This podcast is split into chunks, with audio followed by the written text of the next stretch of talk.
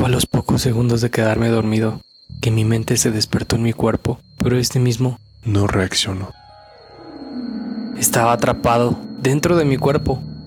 Paralizado. Únicamente podía mover los globos oculares. El resto de mi cuerpo parecía como si me negaran cualquier orden de moverse. Intenté mover los dedos de los pies, los de las manos. No había respuesta. Mi cuerpo yacía inmóvil sobre la cama y yo dentro de él. Al ver la negativa de mi cuerpo sobre cualquier orden de movimiento, el ritmo de mi respiración poco a poco se fue acelerando, llegándose rápido y fuerte. Estaba consciente de todo, oía y sentía mi respiración, sentía aún la brisa de derecha a izquierda sobre mi cuerpo y también oía el suave murmullo del follaje de los árboles que se agitaban con el viento salvaje de octubre. Y de la nada, una silueta robusta, con unos ojos sumidos que irradiaban desesperación, emergían de la oscuridad. Emergía y se agrandaba con tal confianza que me hacía sentir pequeño y vulnerable. Entonces la ansiedad se apoderó de mí, haciéndome sentir como si el oxígeno de la habitación se agotara. Sentí una terrible fuerza que no me dejaba respirar, que me aplastaba el pecho sin piedad. Y mientras más se acercaba esa especie de sombra humana, sentía mi sudor calentar mi cuerpo desesperadamente. Intentaba gritar de miedo para que alguien viniera a ayudarme, pero no tenía caso. Ni la boca era capaz de abrir para emitir tal sonido. Y esa cosa se acercaba más y más, al punto de que al tener esos ojos moribundos frente a mí, mirándome, sin siquiera parpadear, desperté de un salto. Y sentí en un parpadeo cómo volvía a mí el alma, la vida. Pero me sentía cansado, estresado, con mucho miedo y no quería volver a cerrar los ojos. Jamás. Me mantuve despierto hasta que salió el sol. Realmente sentí que moría esa noche.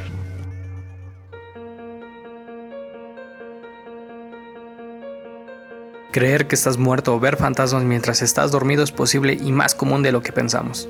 Pero diferenciar la realidad de los sueños no lo es tanto.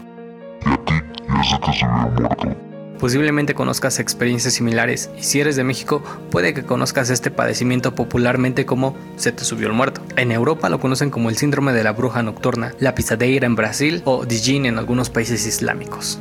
Pero el nombre adecuado es parálisis del sueño. Y parece que cuando escuchamos alguna experiencia de alguien que sufre parálisis del sueño es como si se tratara del argumento de una película de terror de esas en las que te repites que es solo ficción para sacarte el miedo. Sin embargo, no son historias aterradoras para no dormir, se trata más bien de casos reales con explicación médica.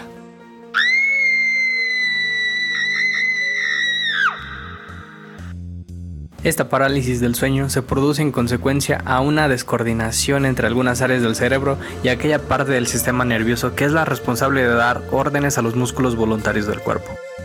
Mientras dormimos, atravesamos por distintas etapas del sueño y en la etapa en la que se produce el sueño, denominada REM, es donde se crea la atonía muscular. Lo que quiere decir que la actividad de nuestros músculos voluntarios se suprime durante el sueño. Una vez que pasamos a otra fase del sueño o despertamos, dicha atonía muscular llega a su fin. Sin embargo, algunas ocasiones es posible que la persona se despierte durante la etapa REM y la atonía muscular no llega a su fin, lo cual provoca parálisis del sueño dando lugar a esa incapacidad para moverse voluntariamente a pesar de que la persona haya recobrado la conciencia. La persona que experimenta parálisis del sueño entra en un estado de conciencia entre el sueño y la vigilia, y no es capaz de llevar a cabo acciones físicas, sino solo de percibir lo que sucede a su alrededor.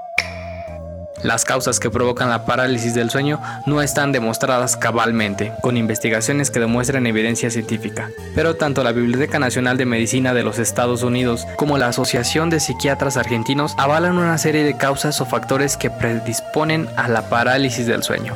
Estas son no dormir lo suficiente o privación del sueño, tener horarios de sueño vigilia irregular como los que sufren los empleados con turnos nocturnos o rotativos, dormir boca arriba, atravesar un estado de ansiedad o de estrés mental, Por norma general, esta parasomnia no provoca ninguna complicación, por lo que si no se acompaña de otros síntomas constantes, no hace falta realizarse ningún estudio. Lo que sí es que para reducir los episodios puede ser útil seguir unos hábitos de descanso adecuados como hacer ejercicio de 3 a 6 horas antes de acostarse, dormir las horas suficientes, reducir el estrés, seguir unos buenos hábitos de alimentación, no consumir bebidas excitantes como el té, el café o el chocolate antes de acostarse.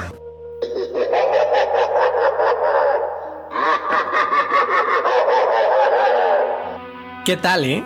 Con este episodio damos la introducción a esta nueva temporada Para escuchar en la oscuridad. en donde exploraremos un poco más sobre el lado oscuro de la humanidad, sobre lo que nos da miedo, pero nos hace recordar que estamos vivos.